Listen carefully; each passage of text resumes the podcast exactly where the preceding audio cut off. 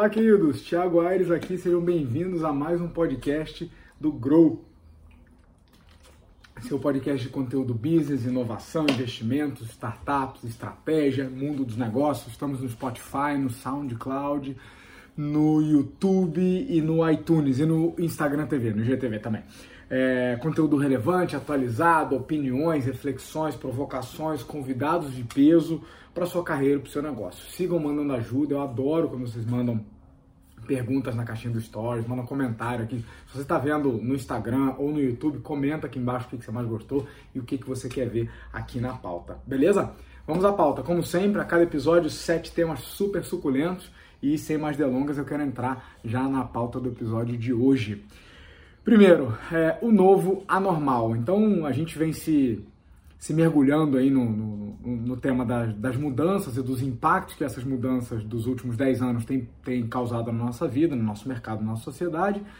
E nesse novo anormal, uma das coisas que salta a, aos olhos é a discussão sobre home office, né? sobre a remotização do trabalho.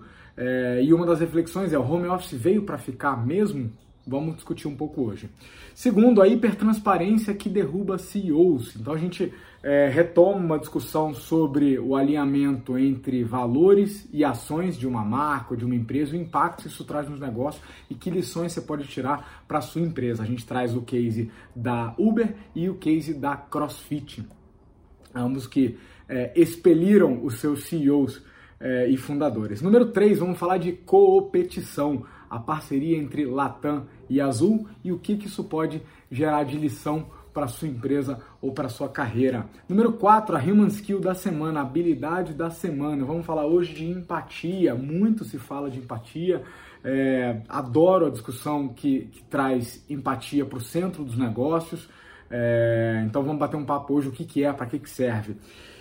Número 5, a startup da semana. Vamos voltar a falar dela. Vocês sabem que tem algumas startups que voltam aqui mais de uma vez quando ela tem alguma coisa relevante para a gente analisar. E hoje vamos trazer a Zoom e o lançamento dela, Zoom Phone, em 18 países. O que, que ela quer com essa movimentação e que lições a gente pode extrair disso. Uh, número 6, as dicas Grow da semana, então conteúdos, perfis, é, é, é, materiais para vocês acompanharem.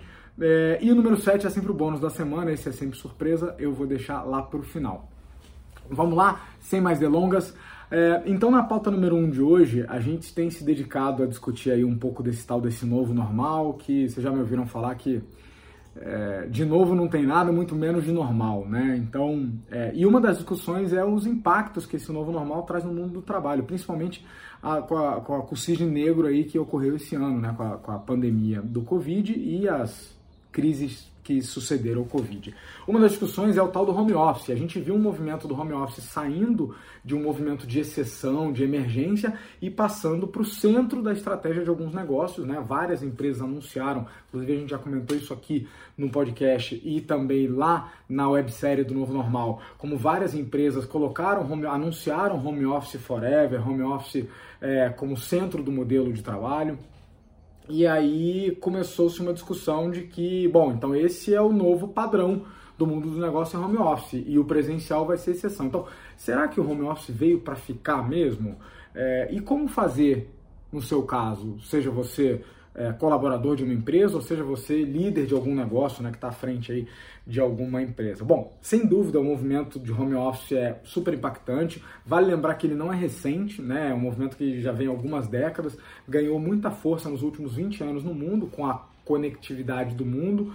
É, e quebrou barreiras, mas realmente no último ano, né, nos últimos 12 meses, ele adquiriu aí uma velocidade incrível, é, dadas as condições né, naturais em que o mundo foi colocado. Para vocês terem é, noção, empresas do mundo inteiro estão reduzindo aí drasticamente os seus ativos de espaço de trabalho, seus escritórios, seus prédios, devolvendo contratos de locação, vendendo prédios. É, eu estava lendo essa semana, a gente já discutiu aqui no podcast o case da, da própria Uber, né? Que estava fazendo um downsize violento, demitiu mais de 3 mil pessoas está fechando escritórios em um monte de cidades nos Estados Unidos. E empresas do mundo inteiro seguindo o mesmo movimento. Aqui no Brasil, o Banco do Brasil, por exemplo, reduzindo aí, se desfazendo de 19 dos seus 35 prédios de escritório. Então, é, por que, que eu trago esse exemplo em específico? porque é um player da economia tradicional, né, sólido, forte, estável, é, que num segmento onde presença física era quase medida de tamanho do poder econômico de, de uma empresa. Então, bancos especificamente brigavam por quem era maior, quem tinha o prédio mais bonito né, na Faria Lima, quem tinha é, o maior número de escritórios, número de agências, e a gente já vem sentindo uma reversão. Eu apontei isso, se não me engano, no ano passado, uma reversão muito clara, que né, os sinais já estavam aí, é, de downsizing no número de agências, e agora isso afetou também o número de escritórios. Agora, é, eu não acredito que essa panaceia toda de que esse é o novo padrão e de que o, o trabalho presencial vai desaparecer. Eu acredito num futuro híbrido, tá? É, e eu vou dar, compartilhar aqui um pouco do que eu acho que vai. Na verdade, eu vou compartilhar uma visão geral de como é que está essa história do home office. Eu dei uma lida em algumas pesquisas e algumas dicas para você, né? Independente se você tem uma carreira ou se você tem um negócio. É, tem um artigo da Bloomberg muito bacana, o link vai estar tá no bônus de hoje, tá? Para quem baixar lá, que fala que tem um balanço né, do, do que está acontecendo no mercado de trabalho. 25 a 40% das pessoas estão trabalhando remotamente. Também que a gente está evitando tempo de deslocamento de transporte, mas que por outro lado a gente está trabalhando mais horas do que antes, ou seja, a gente não está descontando essa hora para viver melhor, a gente está descontando essa hora para trabalhar mais. É, em geral, estamos satisfeitos em trabalhar remotamente, mas há um estresse muito grande a ser administrado. Então, é, principalmente a questão de, da combinação entre a vida privada e o trabalho. A partir do momento que você não vai ao trabalho e ele está constantemente morando com você, até os limites físicos dessa vida, onde que é meu espaço de trabalho, onde é meu espaço de viver, qual que é meu horário de trabalho, qual que é meu horário de viver. Lembrando uma coisa que eu venho denunciando há muito tempo, é que não existe equilíbrio entre vida pessoal e profissional, existe uma integração, nós somos um só. E com a integração do ambiente físico, esses limites ficam cada vez mais difusos, né? E aí dar conta das obrigações familiares, é, em especial num tempo de pandemia, onde muita gente que tem criança, filho em casa, atividades domésticas muitas vezes sendo é, assumidas de novo porque não está conseguindo ajuda, não está conseguindo é, é, delegar e terceirizar essa parte, então é, muita, muito estresse a ser administrado. Algumas áreas se destacaram mais nesse, nesse artigo da Bloomberg, né, esse estudo aí, é, fala de é, quase os principais setores que quase abraçaram né, de cara aí o trabalho remoto em ordem, começando por educação, trabalhos técnicos e científicos né, e trabalhos de gestão seguida de perto aí pelo setor financeiro e por governo. Então a área de serviços conseguiu se adaptar muito bem. Boa parte do varejo, a gente já discutiu isso aqui, adoro esse tema do, né, do varejo digitalizando-se, mas essas aqui foram as áreas né, nesse artigo da Bloomberg que mais abraçaram aí. E o pós-pandemia? Bom, o trabalho remoto vai se tornar um ingrediente, é, sem sombra de dúvida, é, central, mas acreditamos que de maneira equilibrada aí com o trabalho presencial. E aí tem uma outra pesquisa que saiu lá no Visual Capitalist, muito bacana, com 400 é, é, colaboradores e fundadores de startups lá na Inglaterra. Eu vi, eu vi esse, esse material, essa chamada da pesquisa lá no conteúdo do Arthur Igreja, inclusive dei uma seguida lá, o conteúdo do Arthur é, é sensacional. Ele chamou atenção para alguns fatos, né? Entre o melhor, a melhor parte do trabalho remoto que sai, né, saiu nessa pesquisa e a pior parte. Entre as três melhores coisas do trabalho remoto, flexibilidade, tempo com a família. É, segundo, evitar o trânsito e o tempo de commuting, né, de deslocamento e o aumento de foco de produtividade. Né? Por outro lado, a pior parte também, as três coisas são menos espontaneidade nas interações com seus colegas de trabalho, lembrando que cada vez mais os problemas são solucionados em equipe, a falta de separação da vida pessoal e trabalho, ou seja, faz coro a outra pesquisa que a gente comentou, e a queda na qualidade e na capacidade do trabalho. Então, natural que se a gente não está acostumado a fazer dessa maneira, a gente não faça tão bem quanto a gente vinha fazendo né, há décadas ou séculos, se a gente pensar como sociedade. Então, fica aí uma, uma provocação. Agora, com base nisso, o que, que eu acredito? É, vamos pensar, se você tem ou uma carreira, né, trabalhando numa organização, trabalhando num negócio, ou se você tem o seu próprio negócio. Se você tem uma carreira, a minha dica para você, o que fica de lição disso é aprenda cada vez mais as ferramentas novas, os comportamentos novos desse novo jeito de trabalhar, tá? E entenda os prós desses modelos, né? E tire o máximo de vantagem, mas também entenda os contras, ou seja, aquelas coisas que você vai ter que dar mais atenção porque elas não vão acontecer naturalmente, já que você não tem mais aquela interação natural do escritório, do bebedouro, do café, do pãozinho de queijo, do almoço junto, né? Você tem algumas ferramentas aí que você que a gente perde.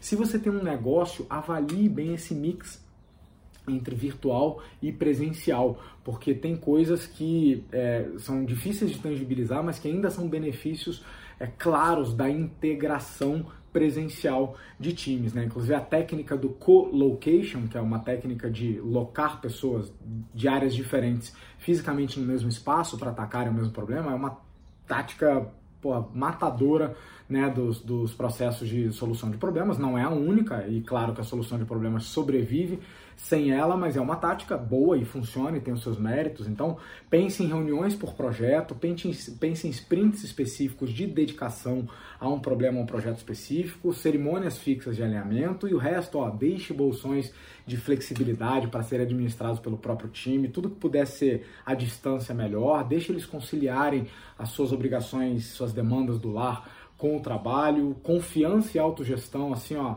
aumentam a produtividade e todo mundo ganha. Beleza? Então estão aí meus 20 centavos sobre esse componente aí do novo anormal, que é o home office. Vamos passar para a pauta número 2? A hipertransparência que derruba CEOs. Reputação e confiança nos casos da Uber e da CrossFit. Bom, que a gente vive um, em um mundo cada vez mais transparente não é novidade para ninguém. Mas apesar disso ser muito bom, tem um preço a pagar. E a gente já falou aqui sobre posicionamento de negócios e sobre como que o posicionamento do negócio muitas vezes está aliado ao posicionamento pessoal dos seus fundadores, dos seus líderes, dos seus é, é, de quem está à frente daquilo ali, né? E a coerência entre os valores que aquilo ali propaga e as ações e posicionamentos, ela é muito importante. Eu lembro até que a gente deu o case da Magalu, deu o case do Itaú e outros cases aqui. É importante lembrar que todo líder é um influenciador por natureza. Uma das definições de liderança é que você influencia pessoas, comportamentos, resultados com as suas ações, seus, seus, seus posicionamentos, enfim. Então, um líder à frente de um negócio, um, CEO, uma, uma presidente, um, um, presidente de conselho, tem responsabilidade sobre tudo aquilo que fala, sobre suas posições pessoais, sobre suas crenças, e o impacto disso no mundo dos trabalhos, do trabalho é cada vez maior. O, o impacto disso no mundo dos negócios e na, na, sua própria empresa é cada vez maior, né?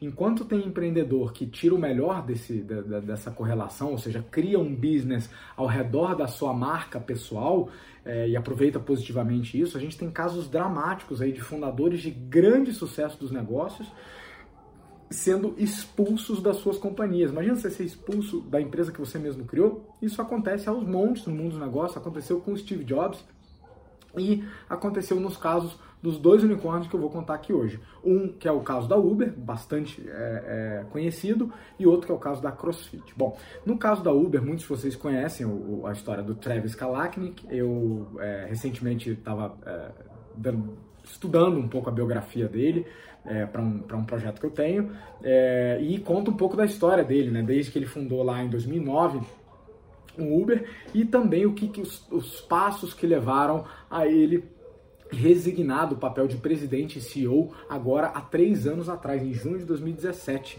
né? É, após uma série de várias é, alegações e várias delas comprovadas de que as atitudes, posicionamentos, palavras e os estilos de liderança dele estavam é, incompatíveis com o que a empresa queria, né? E nesse caso com o que os investidores queriam.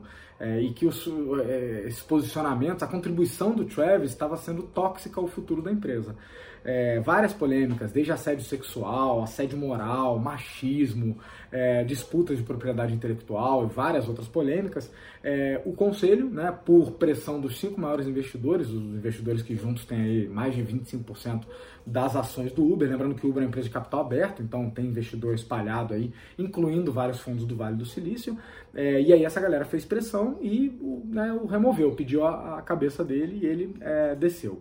Hoje o CEO é um, é um um, um, iraniano norte-americano, que é o Dara Koshora, eu acho, que é o ex da Expedia.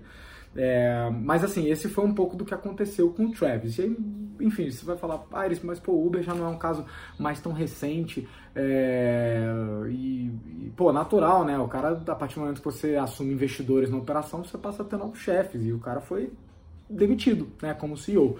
Embora permaneça lá com seu, sua cota de, de proprietário, ele deixa de ser gestor ali, ali na liderança do negócio. Então, vocês querem um outro caso, um outro unicórnio, um pouquinho mais recente, de capital fechado, então, onde o dono foi expulso do negócio, do qual ele ainda era dono?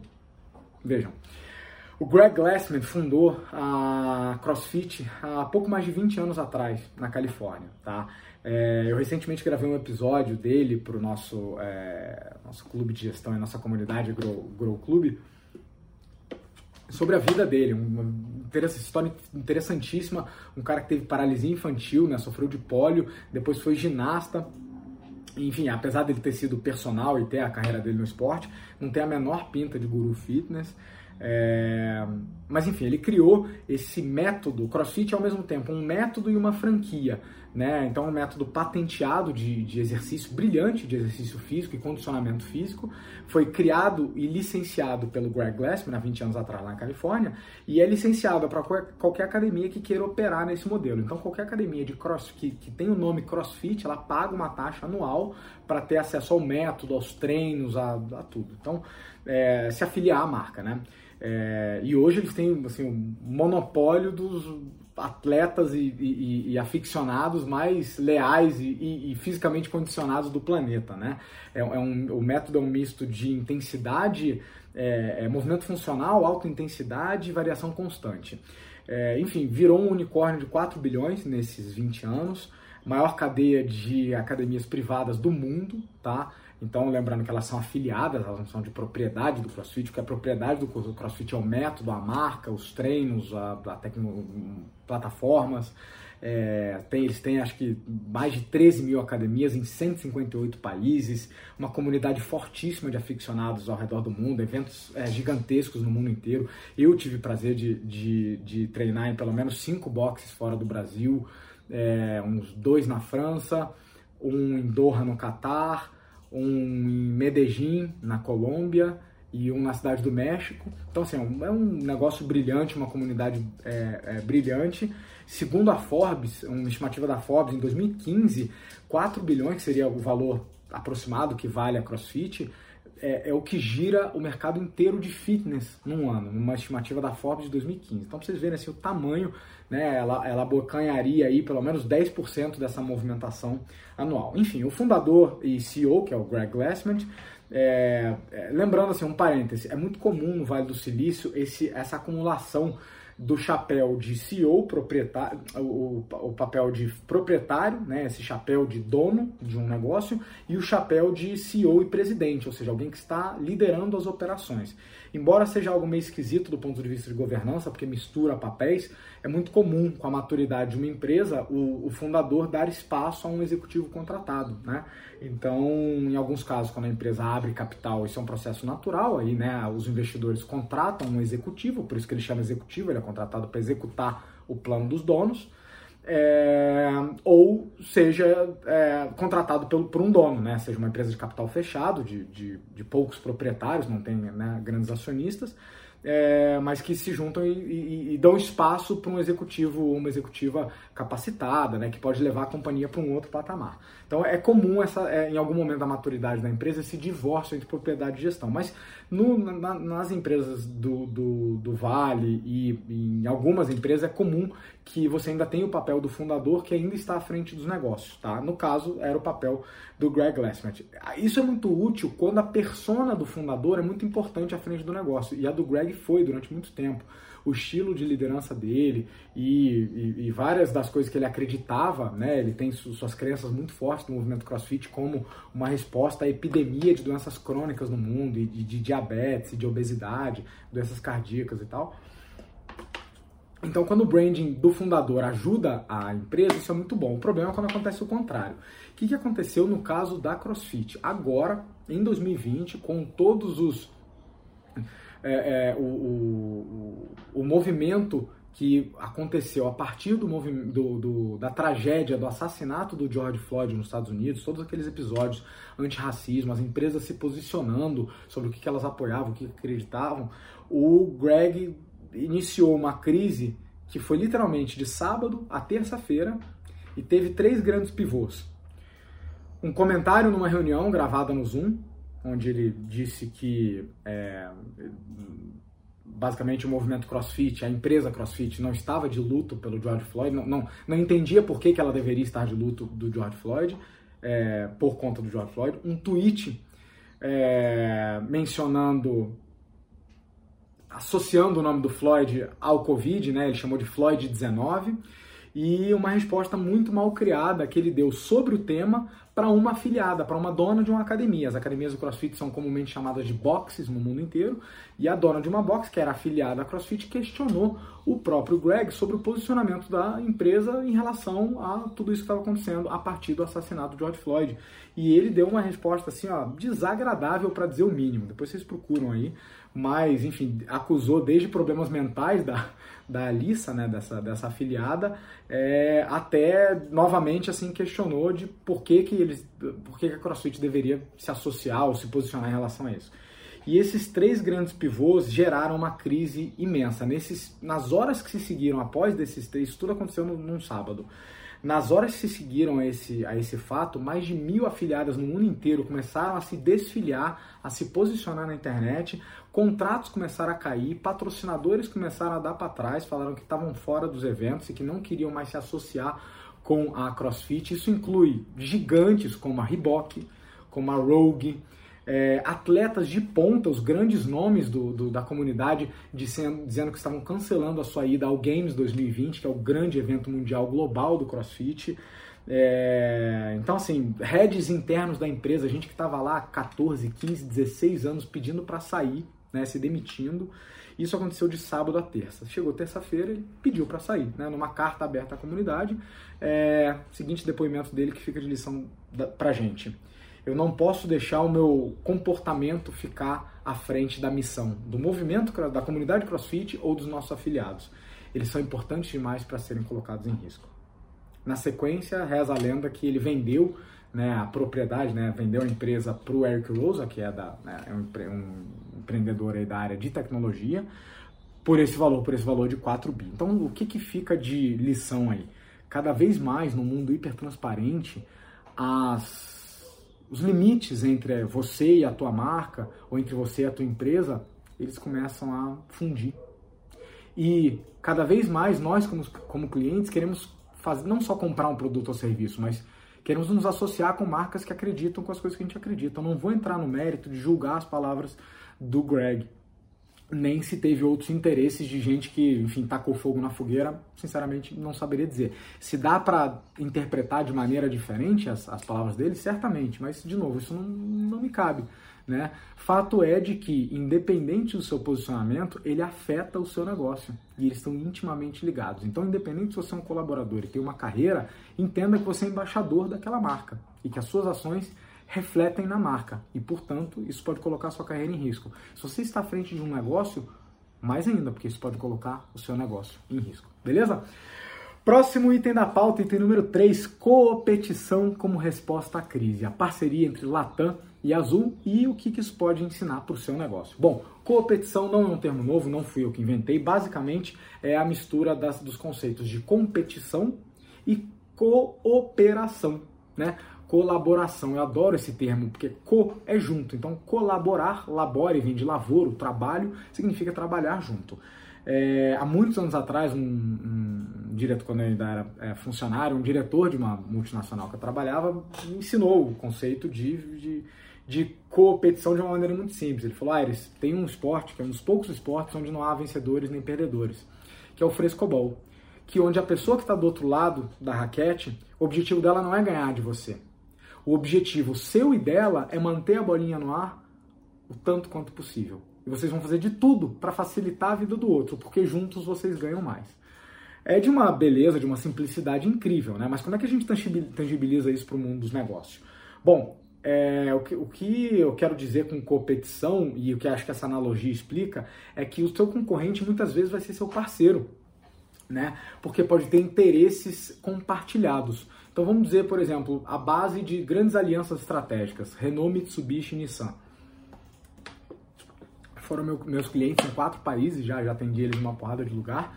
E tem parcerias que envolvem desenvolvimento de plataforma junto. Vários carros dessas três marcas são desenvolvidos numa plataforma única e depois só muda a carroceria que vai em cima. O desenvolvimento de um produto, né, de um carro, ele é muito custoso, leva muito tempo e se ele servir para vários modelos diferentes, para várias marcas, é uma sinergia, né? As, as, marcas investem os seus ativos, não só a grana, mas também a capacidade intelectual dos seus engenheiros e dos seus funcionários em ótimos projetos de desenvolvimento de carro e usam isso para marcas diferentes.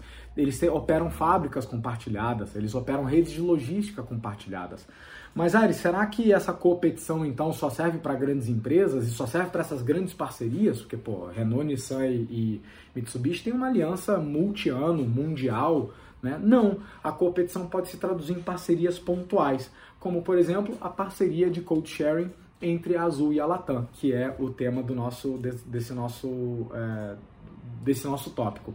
É, a Azul e a Latam assinaram em julho de 2020 uma parceria de code sharing. O que é code sharing? É compartilhamento de malha. Sabe quando você compra um voo que vai daqui para uh, ah, Paris, mas ele pousa em Lisboa antes, aí você vai trocar para um outro voo da mesma companhia, fazer isso com um voo de uma segunda companhia significa que essas companhias têm algum tipo de conexão de parceria. Você compra uma passagem só através de uma companhia e ela subcompra algum pedaço do seu trecho com outra companhia. Isso é muito bom para os clientes porque amplia as possibilidades de malha às vezes barateia as passagens, mas não é sempre que isso acontece, e para as companhias é uma maneira de responder à crise, né? Então o, o Jerome Cardier, que é o CEO da Latam, estava comentando essa parceria sobre como que isso amplia os benefícios para os clientes que passam a chegar em muito mais cidades do que antes, né? E além do code sharing da, da, da malha aérea, eles estão compartilhando também os programas de fidelidade. Então você voando em uma pontua na outra, né? É, respectivamente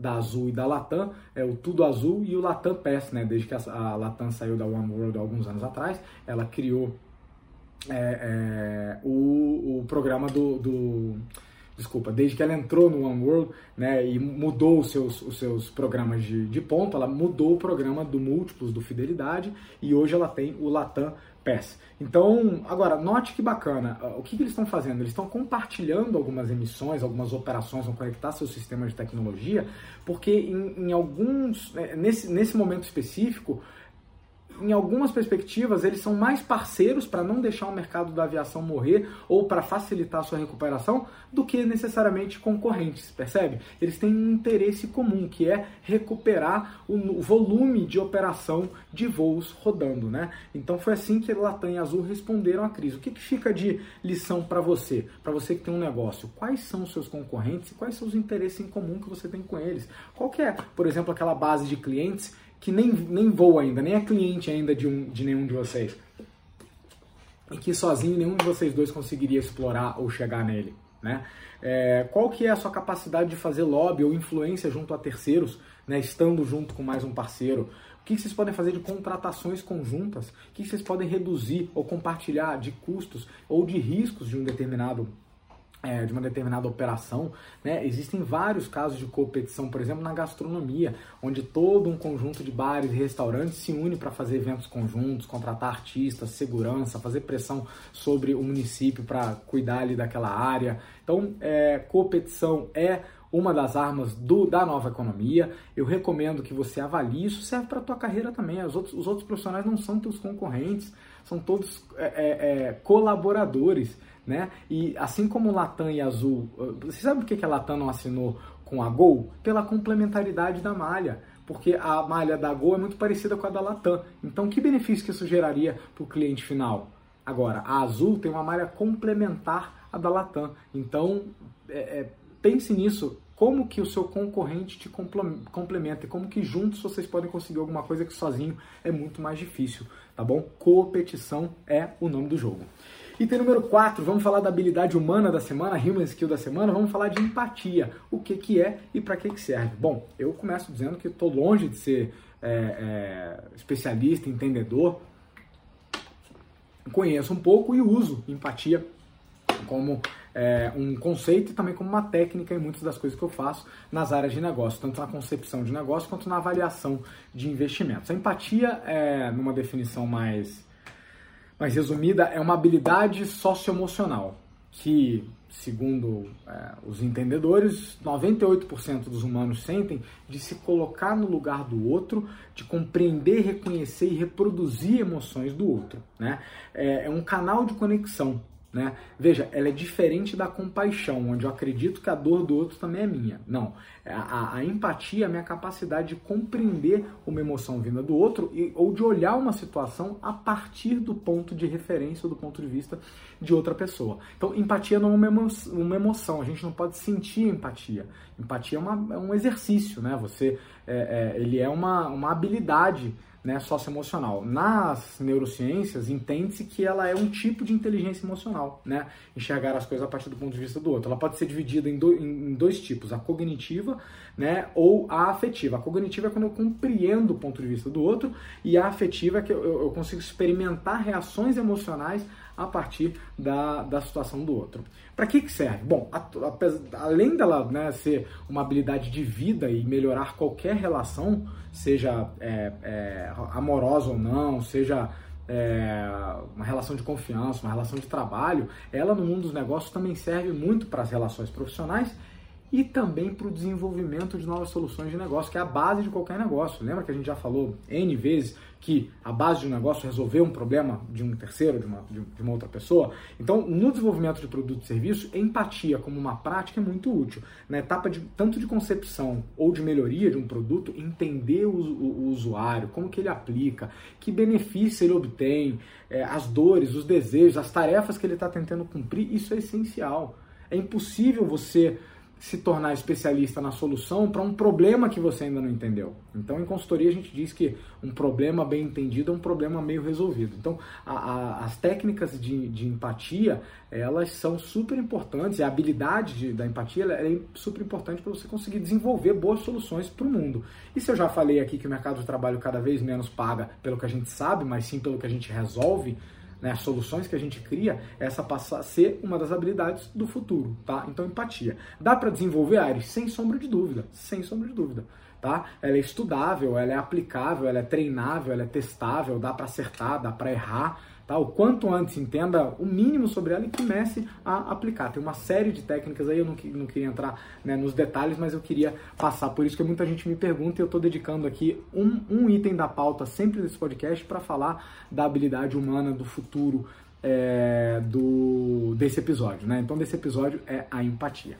Item número 5 da semana, do episódio, a startup é, da semana.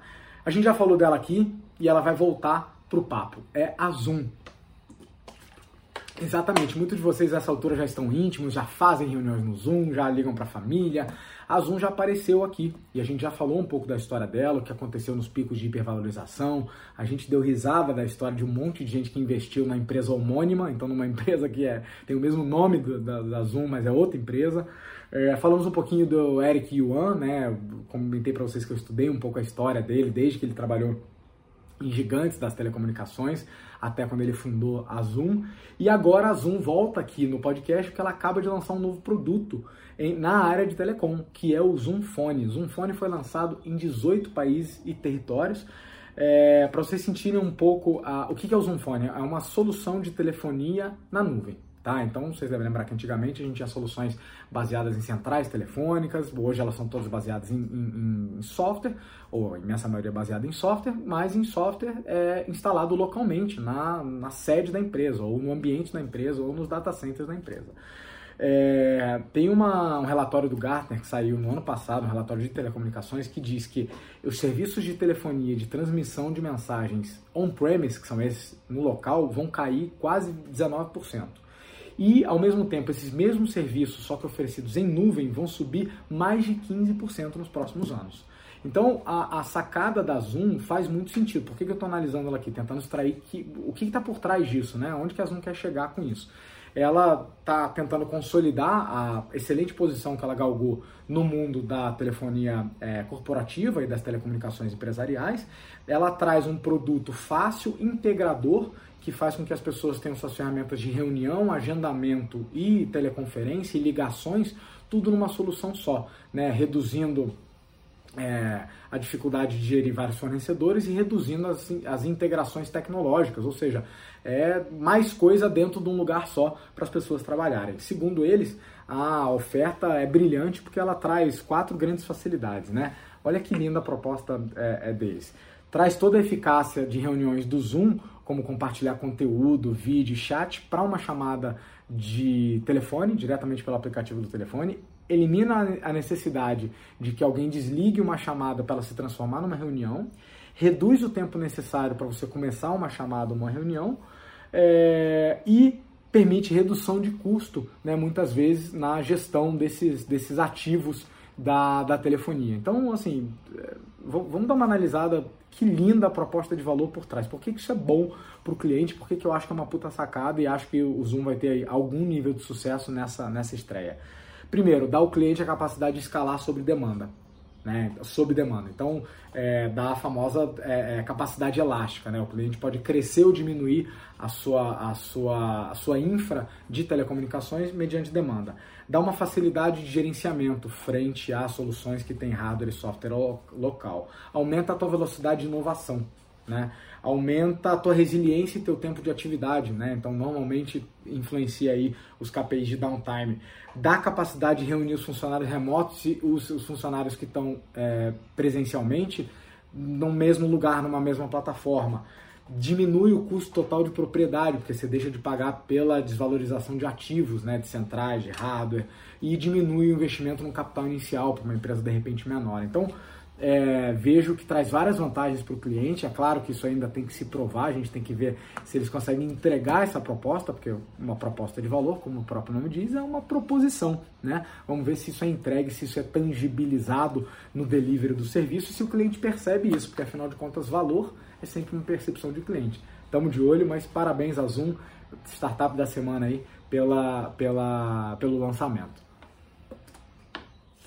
E dica grow da semana, tem número 6 da pauta, a gente sempre chega. As lives do novo normal. Então, a gente terminou a websérie algumas semanas atrás, lançou, tivemos muito feedback positivo, agradeço demais. Quem não viu ainda, dá uma procurada nas redes ou deixa um comentário aqui que a gente posta o link. É uma websérie de quatro episódios, e, mas o que foi muito bacana sobre ela foram as pessoas que vieram dar seus depoimentos. Então, antes da websérie, a gente fez 10 lives sobre o novo normal com 10 convidados diferentes do mundo inteiro. Todas elas estão salvas lá no meu IGTV, tá? É, não por muito tempo, acessem lá, acompanhem, ficou, ficaram muito legais, tem contribuições de altíssimo nível, de uma porrada de convidado muito diferenciado do mundo dos negócios. É, e essas lives estão lá no IGTV. Então são lives curtas, tá? Então a maioria aí entre 30 e 60 minutos. Recomendo que dêem uma olhada, porque assim, ó, é uma aula fora da sala de aula, beleza? Essa é a primeira dica de conteúdo da semana. E a segunda dica é o movimento Go New, já falei dele outras vezes, movimento de governança para a nova economia, faz parte desde o início, Anderson Godzikolski e outros é, é, players muito bacana, muito bacanas que ele reuniu, estão é, por trás dessa inicia iniciativa e estamos lançando aí a terceira turma é, na sequência do programa do Master em Governança e é, Nova Economia. Então, estão abertas as inscrições, o link vai estar tá lá no bônus, assim como a, a, link, o link das lives do Novo Normal, o link das pesquisas que a gente comentou antes sobre home office e tudo que você é, viu aqui você vai ver no item número 7, que é o nosso bônus, né? Então você baixa o nosso bônus, que você lá tem um one pager, né? um resumo de uma página só com a pauta, as recomendações, as fontes os links de tudo que viu por aqui. Amigos, por hoje é só. Eu aguardo o teu comentário aqui embaixo. Não esquece de salvar, se inscreve aqui no canal, acompanha. Se você não me acompanha ou no YouTube ou no Instagram, eu solto bastante conteúdo sobre, esse, sobre o mundo dos negócios, da inovação, dos investimentos, das startups. Tento contribuir aí com meus 20 centavos e sempre, sempre é, recebendo aí os comentários, as dúvidas, os pedidos de pauta de vocês. Então, manda um comentário aqui, beleza? É isso. Espero vocês no próximo episódio. Grow, aquele abraço.